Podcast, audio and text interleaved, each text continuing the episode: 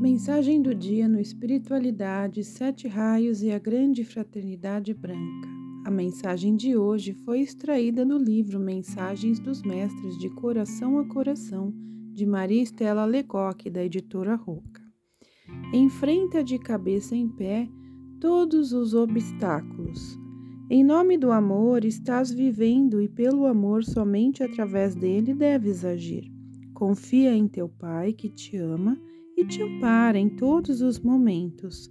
Ergue tua cabeça. Enche de amor teu coração, de alegria tua alma e vive cada instante como sendo o derradeiro de tua vida. Não te deixes enganar nem amedrontar por aparentes dificuldades. Escolheste o teu caminho e o que for determinado dentro desse caminho se cumprirá.